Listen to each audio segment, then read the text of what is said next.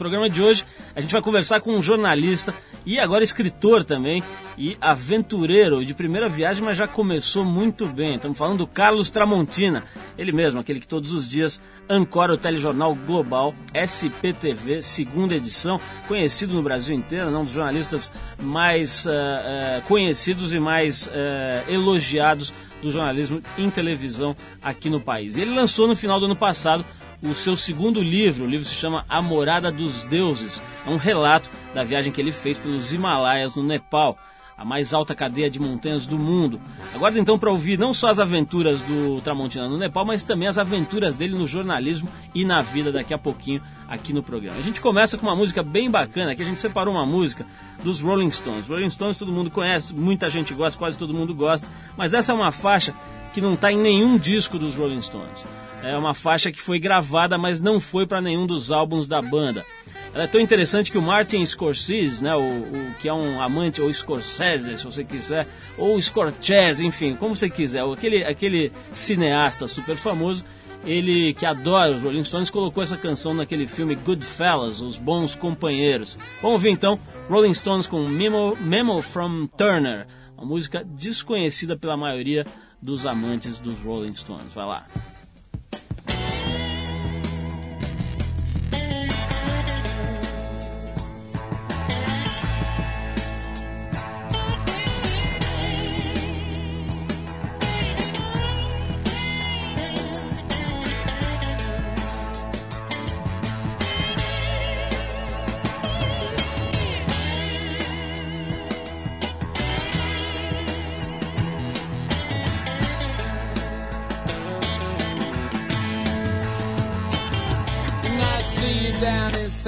Tone on a hot and dusty night.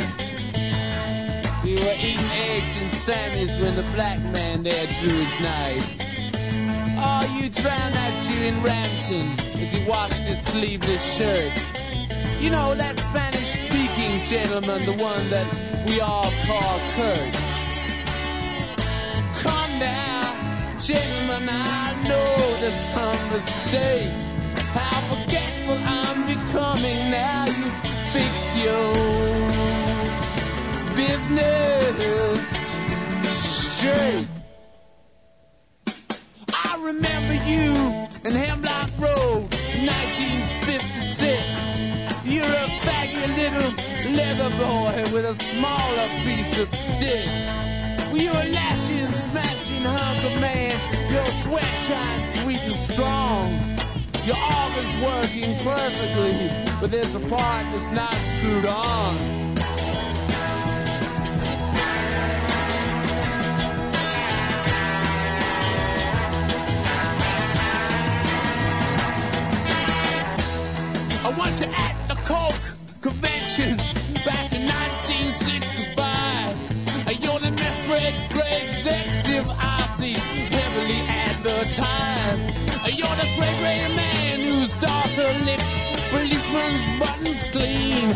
You're the man who squats behind the man who works the soft machine.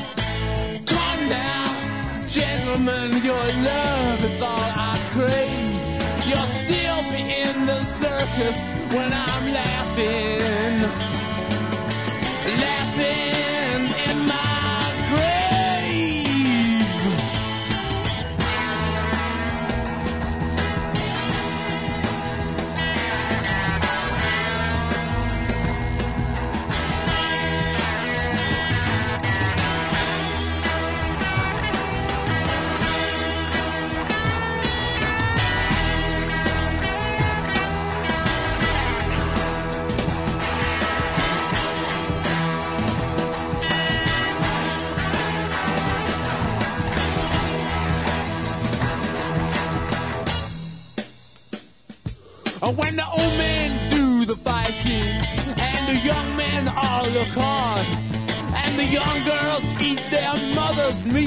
From tubes of plastic corn.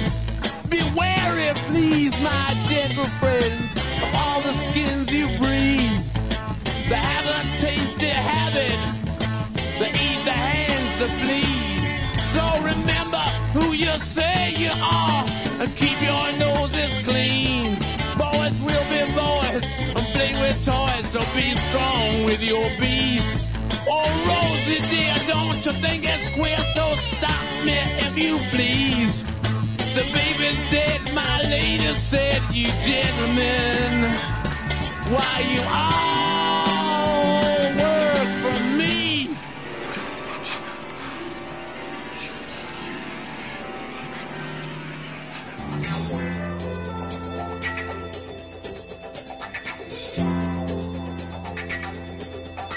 Ok, estamos de volta aqui ao Trip. É o seguinte: a última edição do Grammy, realizado no- nesse último final de semana, teve um grande vencedor, Ray Charles, que morreu em junho do ano passado. Seu disco de duetos Genius Loves Company, que foi gravado entre 2003 e 2004 e lançado depois da sua morte, foi indicado a nove categorias e levou oito prêmios, incluindo gravação do ano e disco do ano. Genius Loves Company acabou se tornando a maior vendagem do cantor e já ultrapassou os 2 milhões de cópias. Junto com o sucesso e as homenagens póstumas a Ray Charles, também foram novamente levantadas as polêmicas em torno do seu título de Rei do Rhythm and Blues. Grande parte da igreja gospel americana acusa Ray de ter copiado e profanado o ritmo criado pelos pastores negros que nos anos 60 começaram a instituir a música nas missas, nas cerimônias religiosas.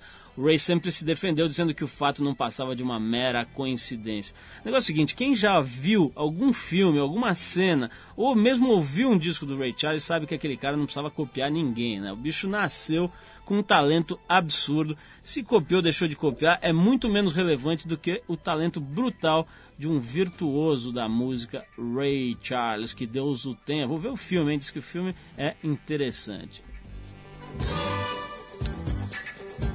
Bom, vamos falar um pouquinho da gente aqui, o sessão umbigo aqui do programa. Mas é o seguinte, não é sempre que a gente tem um fato desse tipo. Tanto a- o site da revista Trip quanto o site da TPM são finalistas, entre os três finalistas do, do IBEST, que é o maior prêmio da internet do Brasil, cada um na sua categoria, né?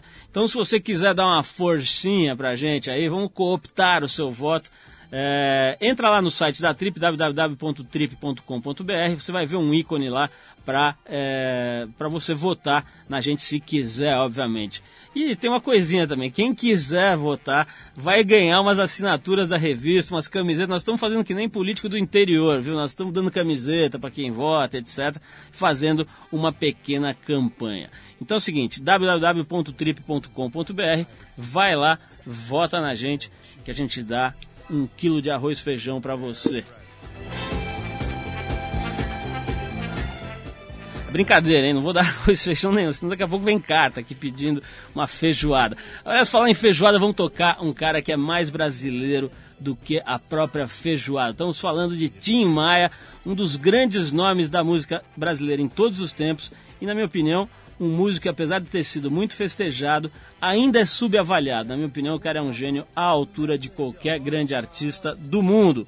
Vamos ouvir então Tim Maia. Aliás, eu recomendo o DVD. Tem um DVD dele que é incrível. É uma droga como gravação, é péssimo como cenário, é tudo ruim, mas ele é tão bom. E, e tem uma coisa também, o que ele sua nesse DVD é um negócio absurdo. Você tem vontade de enxugar a televisão, porque ele brota água daquela testa dele. E ele tem umas túnicas horrorosas também que ele vestia. Mas a música é tão boa, a banda é tão boa que realmente nada disso importa. Você fica vidrado nesse DVD do Tim Maia. Vai numa loja e compra. Então a gente vai tocar para vocês uma música que é muito legal também da, do Tim. Uma fase boa dele, uma fase alegre. Vocês vão ver que é Cristina. Vamos lá, Tim Maia. Vou-me embora agora pra longe.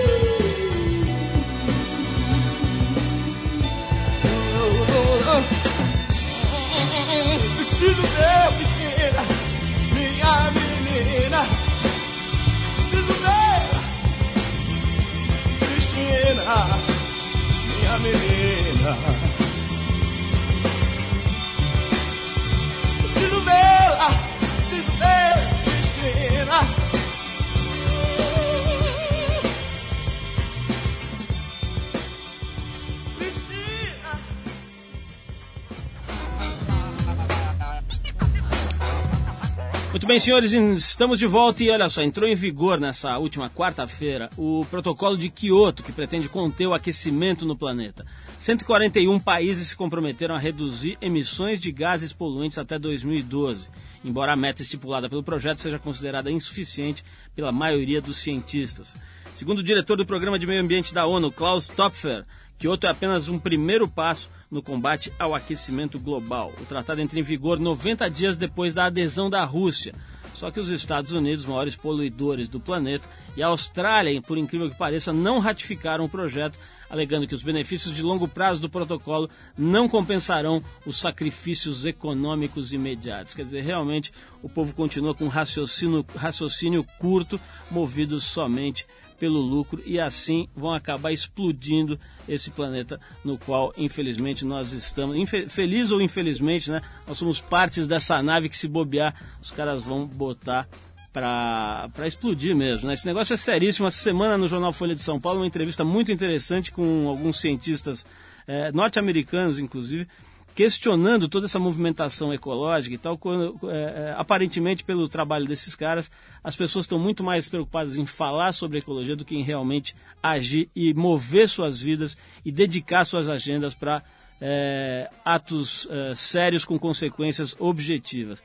E quando alguém faz alguma coisa, como, por exemplo essa movimentação toda do protocolo de Kyoto, aí realmente aparecem as intenções. Né? Os Estados Unidos realmente fazendo um papel lamentável nesse cenário é, que trata do meio ambiente no mundo. É isso. Olha só, ele é jornalista, nasceu em Adamantina, tem 48 anos, ele veio do interior de São Paulo e veio trabalhar na TV Globo bem moleque, já está há 26 anos é, trabalhando na TV Globo, veio para a capital com apenas 17 anos. E assim que ele retirou seu diploma em 78, fez um estágio ali, entrou como estagiário na Rede Globo e de lá não saiu mais. Nesses quase 27 anos já, ele passou por todos os telejornais da emissora e atualmente é âncora do SPTV, portanto deve acordar cedo pra caramba. Aquele jornalzinho que começa. Jornalzinho, aquele jornal que começa cedinho. E é também editor-chefe e apresentador do Antena Paulista. Além de jornalista, ele também é autor de dois livros, Entrevista, de 96, e o mais recente, A Morada dos Deuses, que foi lançado no final do ano passado, onde ele narra detalhes das trilhas que percorreu pelas montanhas altas montanhas, né? Porque eu fiz um trekkingzinho lá, mas era um passeio, o cara serve chá no caminho, etc.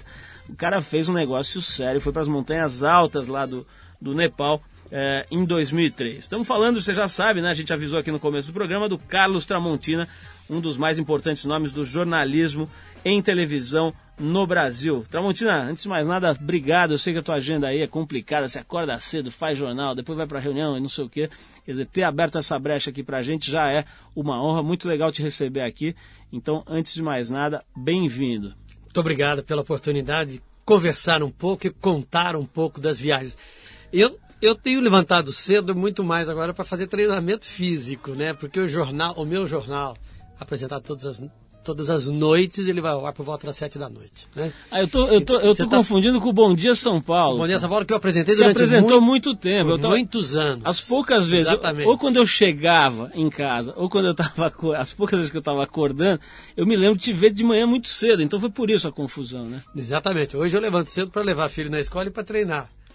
Aliás, você embalou mesmo, né? Quer dizer, você começou com o treinamento focado no, na, na viagem e depois realmente embalou no, no, num preparo físico mais sério, é isso? É, eu sempre pratiquei esporte, mas para ir para o Nepal, para subir as montanhas, eu fiz um treinamento específico. Um Que está treinamento- relatado no livro, inclusive. Exatamente, um treinamento firme, duro, de quase cinco meses, quatro meses e meio.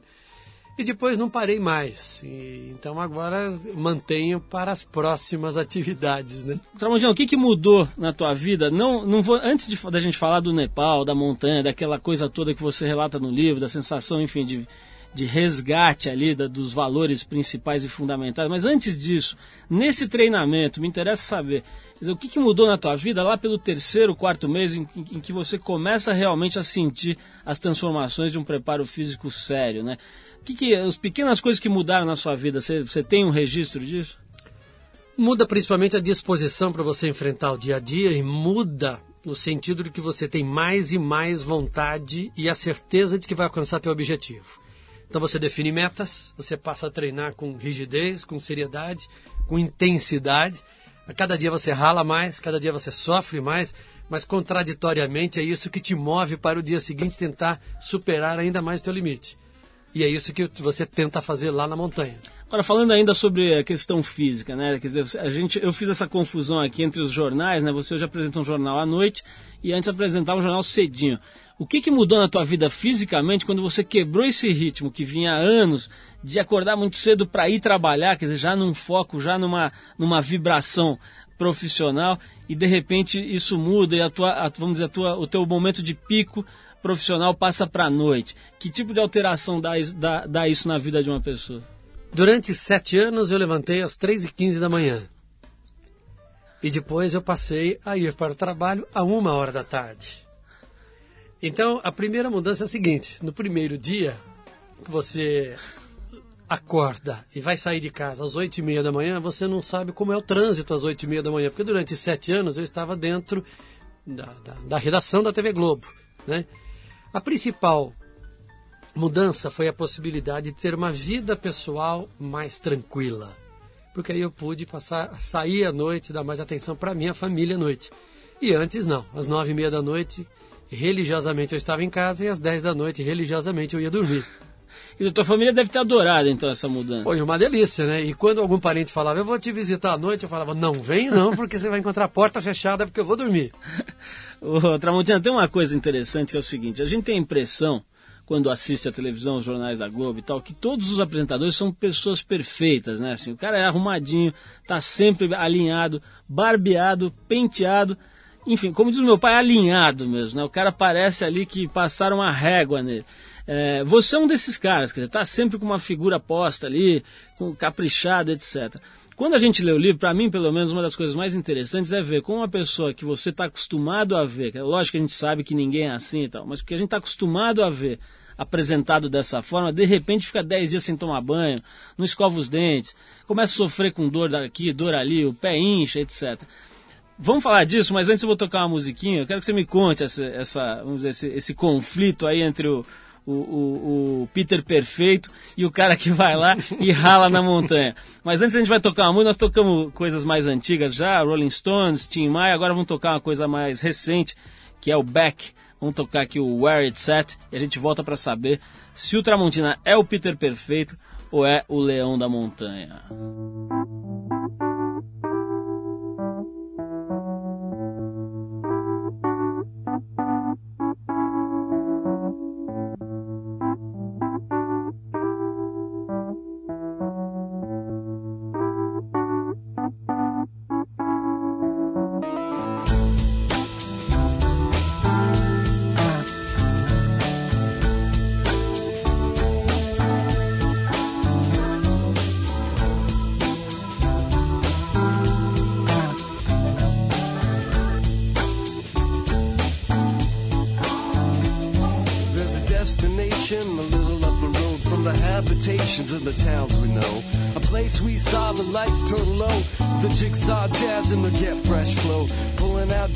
Jamboree handouts, two turntables and a microphone. Bottles and cans, or just clap your hands, or just clap your hands.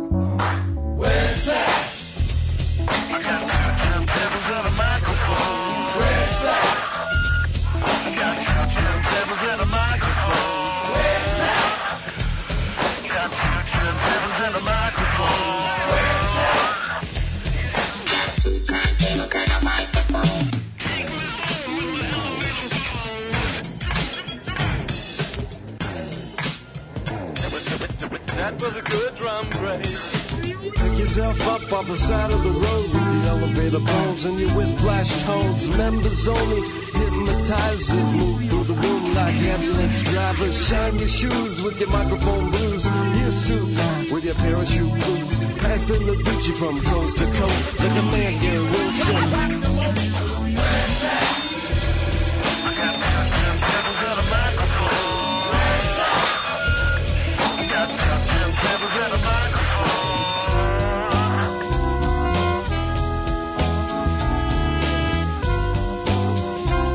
What about those who swing both ways, ACDCs?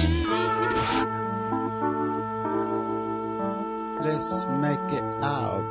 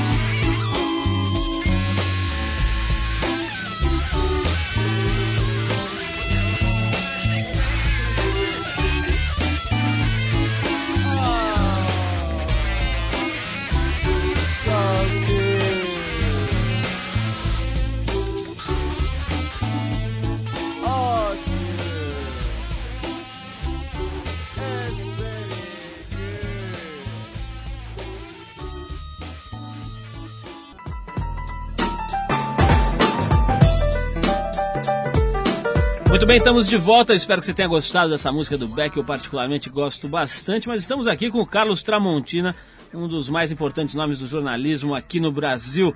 Tramontina, eu estava falando aqui antes de começar a música sobre essa história, né? A gente está acostumado a ver você, o William Bonner, todo mundo lá, né? É, é, Todo mundo, todo mundo parece que saiu do banho, né? Saiu do banho assim, ainda com uma, com uma governanta do lado, né? Não esqueça a Tramontina de barbear.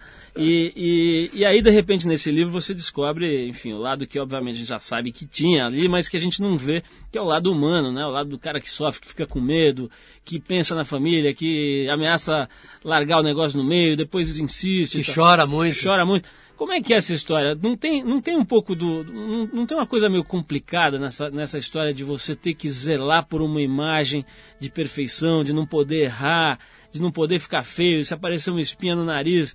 Não pode, como é que é? Agora nessa história, nesse lamentável episódio aí do assalto ao William Bonner, a gente teve diante disso, né? Quer dizer, de repente você vê o lado humano, o lado frágil, o lado falível. Ele fez um erro brutal, né? De reagir ao assalto, botou em, em risco a própria vida e tal. Enfim, Fala um pouquinho sobre essa- esse aspecto, né? De você ter que ser aquela figura ali é, é, perfeita e, e, é, quase um super-homem ali, e de repente a verdade não é essa, né? O problema todo é que na, a televisão no Brasil tem uma importância muito grande e, um, de um, e uma influência muito grande no dia a dia das pessoas. E quem aparece na televisão é, é, é considerado por muitos como um ídolo, muitas vezes, ou até o próprio Deus, em algumas situações mais radicais, né? E aí cada um dos telespectadores faz uma imagem, tem uma ideia. Alguns gostam de você, outros não gostam, outros te rejeitam e tal. Mas de maneira geral, os que aparecem na televisão com frequência e os apresentadores de televisão são estão entre eles, né? Eles são muito avaliados e a gente realmente toma cuidado com as condições de imagem, porque a televisão é feito de informação daquilo que a gente fala, daquilo que a gente mostra e daquilo que a gente é para as pessoas, da nossa imagem na casa das pessoas. Então é natural que todo mundo fala assim, pô, mas o cara parece que acabou de passar um perfume, acabou de sair do banho, a gravata está perfeita. E aí ele se mete numa, numa montanha, num fim de mundo, a quase 20 mil quilômetros de casa, passa dias sem tomar banho, sem escovar dente, sem lavar o rosto, sem lavar a mão e usando a mão para fazer tudo isso. E a Pois. mão fica preta e encardida. Certo. Isso só ocorre se você deixar aqui as tuas características ocidentais. Se você for para um lugar distante, diferente, com outras características, e você se dispuser a aproveitar aquela experiência no seu todo, você vai ter que se despir do- da ocidentalidade que faz parte da, da tua vida. Esquecer televisão, esquecer terno, banho tomado, cabelo penteado. Aí você vai viver como eles, para o bem e para o mal. Quer dizer, é uma troca de software, né? Como se tirasse o Windows alguma. ali e botasse uma outra coisa, né? Sem dúvida alguma. Então já vamos falar com um cara que está acostumado a trocar software toda hora. O bicho viaja para a Ásia toda hora. Parece que, enfim, é quase que uma ponte aérea a vida dele. Vai para a Índia, vai para não sei onde. E o Arthur Veríssimo já se tornou aí um, uma mistura de aventureiro com cão perdigueiro que fareja informação ao redor do mundo. Estamos com o Arthur Veríssimo na linha. Arthur, meu caro, como vai? É uma felicidade aí falar com você novamente, ter essa visita que é o Tramontina aí, grande viajante, grande aventura que ele fez agora recentemente pelos Himalaias, né, Paulo? É isso, Arthur. Eu gostaria que você, um homem experiente, um homem que acaba de chegar de uma caminhada incrível, que aliás está na trip desse mês, foi lá fazer uma peregrinação à nascente do Rio Ganges ali, foi se benzer e pedir perdão ali. Faça uma pergunta, Arthur. Troque experiências com o Tramontina, que acaba de fazer um feito aí invocado. O bicho subiu alto lá no Nepal. Poxa, muito bem, é, é, Tramontina, eu fico feliz Fala, aí da gente poder trocar uma ideia rápida, Aham. mas com as nossas é, vivências, a, é, a nossa a, o- o- a profundidade espiritual que é fazer umas grandes caminhadas é, é, nos Himalaias, né? Olha, rapaz, eh, foi eu já viajei muito para muitos cantos do mundo, para diferentes e mais distantes ou não do mundo, mas esta foi sem dúvida a mais importante viagem que eu fiz. Ô Tramontina, para uma jornada assim pelos Himalaias, essa que você fez, o que vale, um dos quesitos principais é a nossa paciência a disciplina que a gente percebe que ela está latente aí na sua rotina. Você que acorda, tem momentos que tem que acordar cedo, tem outros momentos que tem que acordar tarde, a gente já cria aquele relógio biológico dentro da gente. Então, você já está ali, já se conecta rapi- rapidamente, fica linkado mesmo. Nessa sua viagem, é, nessa caminhada, nessa que foi uma peregrinação para ti, você encontrou pelo caminho retirantes, sadus, eremitas, esses que vivem solitariamente em cavernas? Eu encontrei muitos, não exatamente em cavernas, mas encontrei muitas pessoas fazendo peregrinações, né? E a gente no Nepal acaba cruzando com figuras as mais diferentes. E aí você cruza, por exemplo, com um cara que está vindo é, de joelhos por uma estradinha de terra. E a gente está acostumado aqui no Brasil a ver as pessoas, por exemplo, de joelhos atravessando aquela ponte ali na frente da Basílica de Aparecida, né? Justamente. Aí, Aí você encontra lá um cara que está há 10 dias e vai continuar por mais três meses, vindo de joelho, fazendo uma peregrinação, atravessando quilômetros e quilômetros e quilômetros, debaixo de sol, debaixo de chuva e recitando os mantras. Então a gente tem que olhar tudo isso como sendo um aprendizado muito grande e tentar aprender com eles, porque esses caras têm muito a ensinar com a gente, pra gente. E eu encontrei muitos, sim. Ô, Arthur, é o seguinte, vamos continuar, quero que você continue com a gente aqui. Ok. A gente vai tocar uma musiquinha aqui que eu acho que você gosta, porque é um clássico absoluto, anos 60, Inglaterra, The Animals. A gente separou Poxa. aquela música que você gosta, que eu sei, que eu já vi quando ela tocou no rádio, você se iluminar como um verdadeiro eremita. É o seguinte, House of the Rising Sun com The Animals, a gente já volta com Carlos Tramontina e a presença especial do Sadu brasileiro Arthur Veríssimo.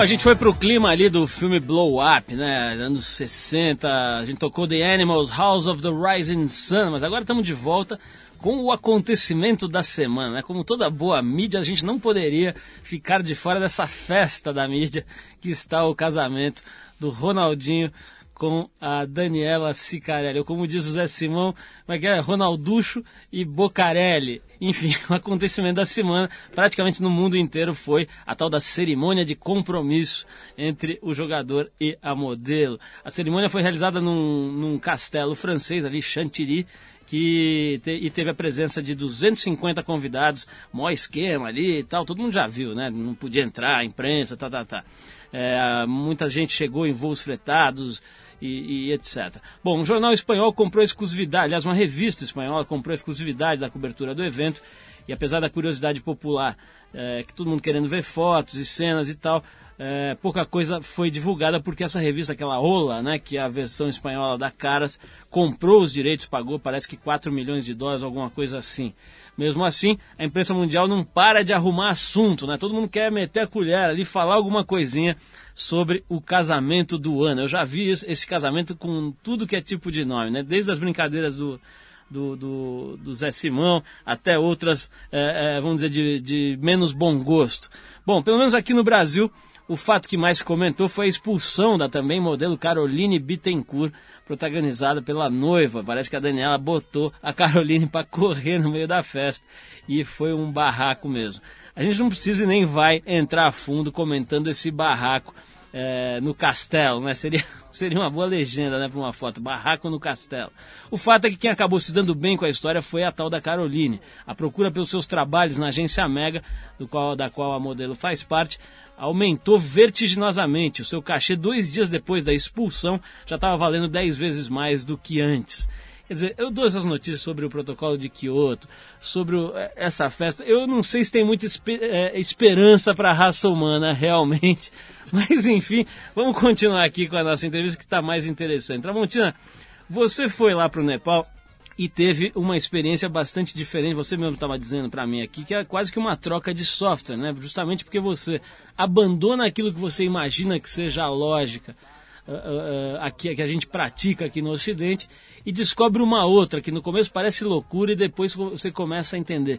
Queria que você falasse assim de, uh, pontualmente de coisas que você realmente ficou surpreso no começo achou que era uma loucura e depois com o passar dos dias foi entendendo essa outra lógica. Então vamos lá, comparando aqui com aquilo que faz parte do nosso dia a dia. Inexistência de água encanada e tratada. Luz elétrica só nas grandes cidades. É, costume de não usar ah, banheiro para fazer suas necessidades. Poucos banheiros na cidade, e os banheiros ainda aqueles, aquelas privadas turcas. Uma vala, né? Uma vala. não tem tratamento de esgoto. É, banho, a partir do momento que você sai da capital, vai ficando cada vez mais complicado, e a partir de um certo instante não existe mais informação. A partir de um certo momento você não tem mais informação. A gente vive com informação, a gente consome informação, a gente usa informação como matéria-prima como cidadão e como profissionais, né? A partir de um certo instante você não sabe mais nada do mundo. Nada, nada, nada. Então é um choque. Teve o tsunami e você não fica nem sabendo, por exemplo. O Bush estava para invadir o Iraque. Depois de 15 dias, amigo, não sabia mais nem se tinha Estados Unidos, porque não sabia nada, não existia mais Bush, Iraque, Saddam Hussein, uma possível é, guerra. O interessante é descobrir que não faz falta nenhuma, né? Pois é. Isso eu não sei se é bom, se é ruim, se é perigoso para nós. Mas num determinado momento, quando você se adapta às circunstâncias, ao meio ambiente e àquela situação em que você se encontra, você passa a não sentir mais a necessidade daquela outra coisa. Porque aí você já está adaptado a um outro mundo. Você deixou um e foi para o outro. Agora, é, é, como é que. Eu me lembro assim, uma parte importante do teu livro é você preocupado com a tua família, né? nas situações mais difíceis, não tendo como dar notícias, etc. Como é que hoje, quer dizer, como é que a, a tua família viveu durante a viagem e como é que ela, que ela registrou agora, que já passou, que você está aí, etc. Como é que ela registrou essa experiência? Porque eu sei que você já está com planos mirabolantes ali de voltar e fincar a bandeira num pico mais alto. Quer dizer, como é que tá, eh, foi durante e depois para tua família essa experiência? A minha família tinha muito medo de como iria me encontrar na volta, porque essas viagens são muito fortes, mexem muito com a gente. E de repente eu poderia voltar um eremita para disputar o lugar com O Arthur. né? Mas enfim, é, qual era a expectativa? Será que o cara vai voltar místico? Será como é que meu pai vai voltar para casa, né? Acho que voltou, acho que eu voltei razoavelmente bem. Seria interessante ver o Sadu Tramontina na Globo, apresentando o jornal, né? Só com uma- uma- um pedacinho de pano amarrado na a cintura, fraldinha, a fraldinha com o logotipo da Globo. o cabelo todo de- desgrenhado, Meio rasta. sujo. É? Agora é o seguinte, tem uma pergunta que chegou pela internet aqui, muito legal também, a gente botou lá no site da Trip e as pessoas mandaram perguntas. Tem uma que é assim, Carlos Tramontina, você tem 27 anos de Rede Globo, pelos meu- meus cálculos, fora o russo, você é o funcionário mais antigo da casa. O Tramontina vai responder isso depois da gente tocar uma música que o Arthur conhece bem, porque essa banda é, é, é, tem realizado o feito incrível de atravessar décadas, se mantendo revolucionária e se mantendo moderna, é, é, no, no melhor sentido dessa palavra. A gente está falando do Red Hot Chili Peppers e a faixa é a Aeroplane, que é um instrumento utilizado para chegar nessas viagens todas que a gente está falando aqui. Vamos tocar Red Hot Chili Peppers daqui a pouco a gente vai saber se o Tramontina é ou não mais antigo que o russo lá na TV Globo. Vamos lá.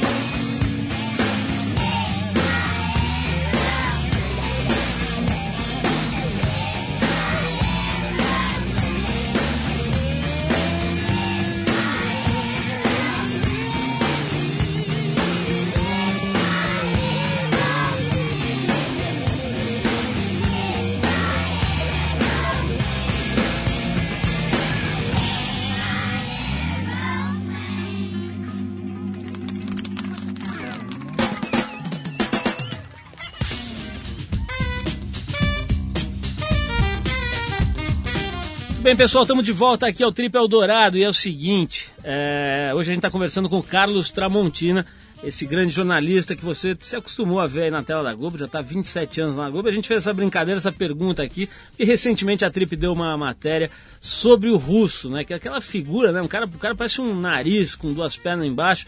É aquela figura que é uma espécie de assistente de palco. Foi do Chacrinha, foi de um monte de gente, agora faz umas participações lá no programa do Luciano Huck e virou um folclore, né? O tal do russo. E esse cara deve estar uns 700 anos na TV Globo, né? Ele deve ter sido é, governanta do, do Roberto Marinho. O bicho é velho, realmente velhinho e faz um trabalho engraçado lá. Tramontina, certamente você não é mais antigo do que o russo. Agora, uma, uma pessoa ficar numa empresa, numa mesma empresa 27 anos, digamos que não é um, um fato corriqueiro, né? Como é Especialmente que, no jornalismo. Especialmente no jornalismo, bem lembrado. O que, que te prende? Quer dizer, como é que. Não tem às vezes uma coisa de, pô, devia ter dado uma saída, experimentado outras coisas? Assim, não tem um pouco de dúvida nesse ponto? Olha, você é, deixa uma empresa ou porque tem uma proposta profissional mais interessante, ou para fazer alguma coisa diferente que te atrai, ou por motivos salariais, financeiros. Eu, ao contrário da, da, da, da regra do jornalismo, em que muitos colegas acabam mudando de empresa para alcançar esses objetivos, eu acabei construindo a minha carreira dentro da própria Globo. Eu comecei como estagiário em jornalismo e fazendo muitas bobagens, como todos os estagiários que não têm a mínima noção daquilo que vai fazer na profissão, né? E acabei aprendendo um pouco e hoje eu já passei por todos os telejornais da Globo, já apresentei todos os telejornais da Globo, por mais tempo, por menos tempo, e já fiz um pouco de cada coisa, ou seja, eu construí a carreira fazendo coisas diferentes. Bom, já quem seria um, eu não sei se você pode ou quer apontar, mas quem seriam os seus ídolos, vamos dizer, suas referências no jornalismo brasileiro, uh, especialmente televisão, mas também se você quiser mencionar alguém que não é de televisão, mas que te serviu como referência ou te serve como, como vamos dizer, ponto de, de, de apoio, de saber, enfim, que faz um, um trabalho que, que, que, você admira, né? Olha, eu acho que eu, eu, gosto muito do Clóvis Rossi, da Folha de São Paulo, os comentários do Clóvis, a, a, a experiência e a sensatez é, com, que ele, com que ele trabalha. Eu louvo muito o trabalho do Boris Casoy, que faz um tipo de jornalismo que atende a uma parcela considerável da população brasileira. Dentro da Globo, eu tenho que citar alguns dos principais âncoras. O William Bonner, pela serenidade e pela seriedade com que ele, com que ele comanda o trabalho dele no Jornal Nacional, que é o telejornal mais importante, né? Ao mesmo tempo, você tem um outro tipo de trabalho feito pela Ana Paula Padrão, que igualmente tem enorme credibilidade mas é um outro tom que, que ela apresenta. E o outro extremo, que é o Renato Machado fazendo Bom Dia Brasil, com a experiência e a tranquilidade, mas também um jornalismo que tem uma marca, né? Cada um deles tem uma marca pessoal na maneira de conduzir, na maneira de apresentar os telejornais. E todos, igualmente, são muito bons. Aliás, você, falou da, da Ana Paula Padrão, ela deu uma escovada no Jabor, com uma categoria lá no ar. Né? O Jabor fez um comentário, na minha opinião, profundamente infeliz sobre a tal da Camila Parker Bowles, lá da, que vai casar com o Príncipe Charles. O Jabor costuma emitir opinião de forma bastante competente, isso não é fácil, né? Emitir uma opinião num jornal com, com, com vamos dizer, com o diapasão que a, que a TV Globo dá, é um negócio seríssimo fazer isso todo dia, então é uma maluquice. Ele faz isso de forma brilhante, mas ele mandou muito mal outro dia ali, falando que a mulher é uma mocréia, que não sei o que, um julgamento estético horroroso e absolutamente machista. E a Ana Paula Padrão voltou e falou assim, esse foi o mestre, Jabor, num deslize machista, lamentável, alguma coisa desse tipo. E o Jabor teve que dormir com essa aí, com esse barulho na orelha, né? Sabe, o âncora de televisão, o âncora de telejornal, apresentando o telejornal ao vivo todos os dias, algumas vezes ele, ele se vê é, é, estimulado a fazer algum comentário, outras vezes ele acha que é fundamental fazer comentário. Da mesma forma como muitas vezes ele tem que resolver problemas de uma fita que não roda na posição correta, um texto que eventualmente entre no lugar errado. E aí a experiência, o bom senso e essa credibilidade do apresentador vai fazer com que ele muitas vezes faça comentários criticando ou elogiando alguém, mas de forma respeitosa e de forma elegante. Eu diria que ela foi muito elegante e que tinha que fazer mesmo, porque eu acho que senão não é um âncora, senão é alguém que está ali para ler, né? Enfim. Arthur, um abração para você. O Tramontina, super obrigado. Eu quero dar um toque aí pro pessoal que gostou do papo e que gosta de viajar, que gosta de, de, de, enfim, de ler sobre viagens, de saber sobre essas experiências. O livro Tramontina se chama A Morada dos Deuses, um repórter nas trilhas do Himalaia. Você encontra nas boas livrarias, ele é da Sá Editora e eu recomendo, como dizia aquela propaganda de geleia de mocotó antiga. Realmente um livro muito gostoso e é legal, inclusive porque é um relato de alguém que está começando a tomar contato com esse universo. Então é um relato bastante, é, vamos dizer, fresco no sentido assim de, de, de, alguém que toma contato com um planeta completamente diferente e relata isso com muita propriedade. E também de um jornalista, portanto faz pesquisas, traz informação, é, respalda todo esse relato. Não é só alguém contando o que sentiu, mas é todo um, um, um contexto em torno dessa sensação. Tramontina, parabéns pelo teu trabalho de 20, quase 27 anos de bom jornalismo. Parabéns também por ter largado tudo e subido às alturas, né? Em busca da iluminação. Eu falei outro dia para um amigo meu, olha, eu vou em busca da iluminação. Ele falou, passa ali na Rua da Consolação, que é mais fácil. Mas olha, de, de verdade foi um prazer estar com você. E eu te dou os parabéns e recomendo que o pessoal compre esse livro que é realmente muito gostoso. Obrigado a todos pela oportunidade. Um abraço, Arthur. Boas viagens, Arthur. E quem sabe, obrigado, quem sabe a gente se encontre no, no, num canto longínquo a qualquer momento desse. Um, um abraço a todos que, que estiveram conosco. Bom, pessoal, a gente vai ficando por aqui. Quero mandar um abraço pro Renato Calimã e pro Márcio Negrão, que ouviram o programa hoje com a gente. Ouvem sempre um abração para eles. O Renato, que conhece bem as montanhas do Nepal também, um abração para ele. Bom, o Trip Eldorado é uma produção da editora Trip em parceria com a Eldorado FM, a rádio dos melhores ouvintes. A apresentação é de Paulo Lima, participação excepcional do Sadu brasileiro. Agora eu vou usar esse, esse título aí imperial pro Arthur Veríssimo, o Sadu brasileiro. Produção Eduardo Marçal, assistência de Alexandre Potashev. Trabalhos técnicos do grande Moacir Biasi. Quem quiser escrever pra gente, manda o seu e-mail para radio@trip.com.br. Anota aí. Temos recebido um monte de e-mail legal, precisamos ler aqui os e-mails, Edu? Vamos trazer aqui os nomes das pessoas e tal, pra gente retribuir um pouco dessa gentileza.